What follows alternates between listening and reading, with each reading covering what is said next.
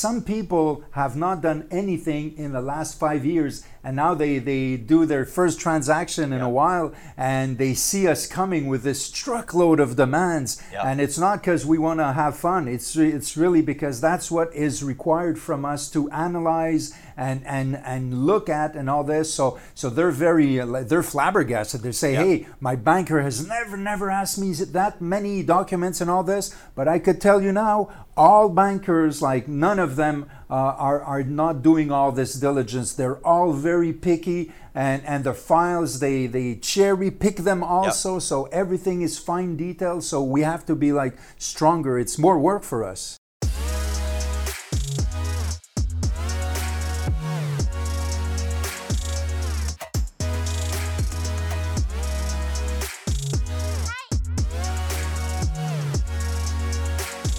hello everybody uh, here are your friends again alexander boisvert and christian pomerleau.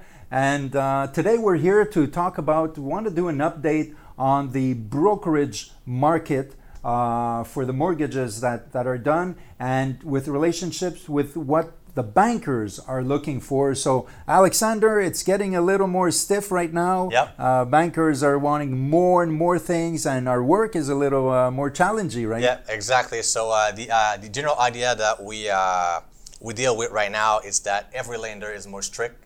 Uh, their due diligence is uh, way more exhaustive than it was uh, a couple months ago, a year ago. So that's what we're dealing with, uh, and the reason is uh, mostly because of the increase in uh, the mortgage rates that we discussed in another uh, video.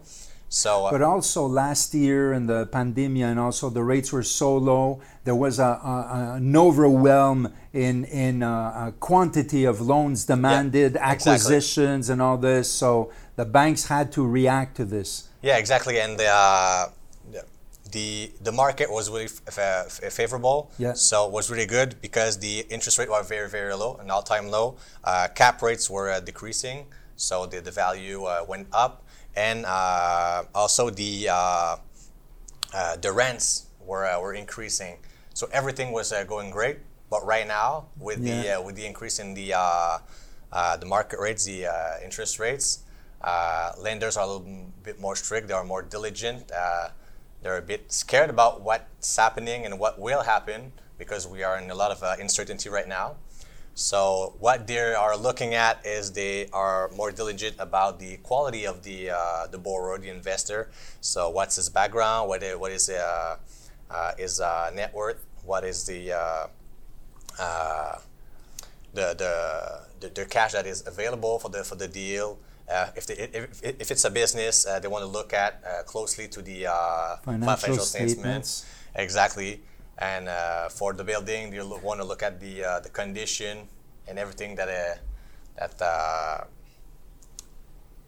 So they're they're they're definitely more picky. Yep. And what what I find special is that you know um, there's there's a, some people which are very uh, you know they do a lot of business. You know they have uh, bought or sold or borrowed in the last uh, year or months. But some people have not done anything in the last five years, and now they, they do their first transaction in a while, and they see us coming with this truckload of demands, Yeah. and it's not because we want to have fun. It's it's really because that's what is required from us to analyze and and and look at and all this. So so they're very uh, they're flabbergasted. They say, Yeah. "Hey, my banker has never never asked me that many documents and all this." But I could tell you now, all bankers like none of them uh, are are not doing all this diligence. They're all very picky. And, and the files they, they cherry pick them also so everything is fine detail so we have to be like stronger it's more work for us Yeah, exactly. Uh, we estimate that in the last uh, couple months, a couple,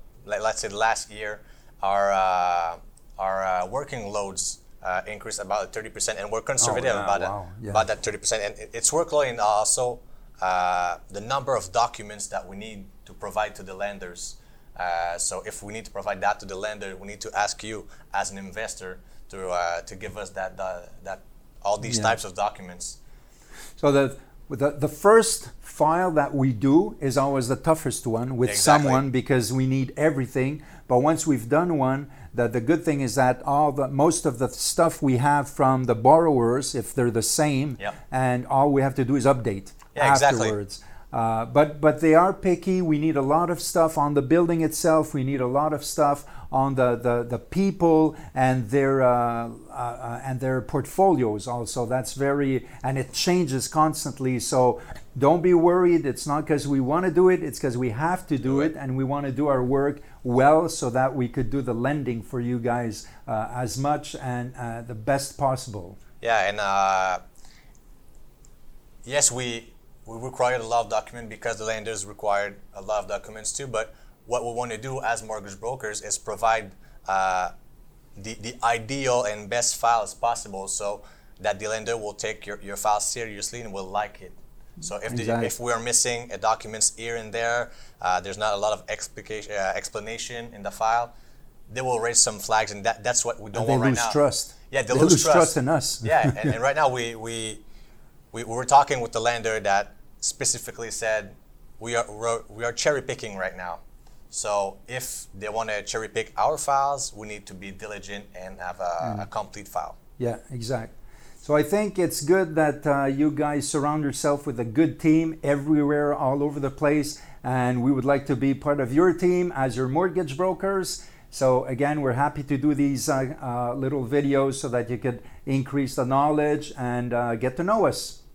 So we can uh, you can reach out to us at uh, christian.pomerleau uh, at pmml.ca and alexandre.pmml at dot at Boisvert, PA, and just put it in the order you want, but Yep. you'll get that get to contact us. Have a nice day. Thank you very much.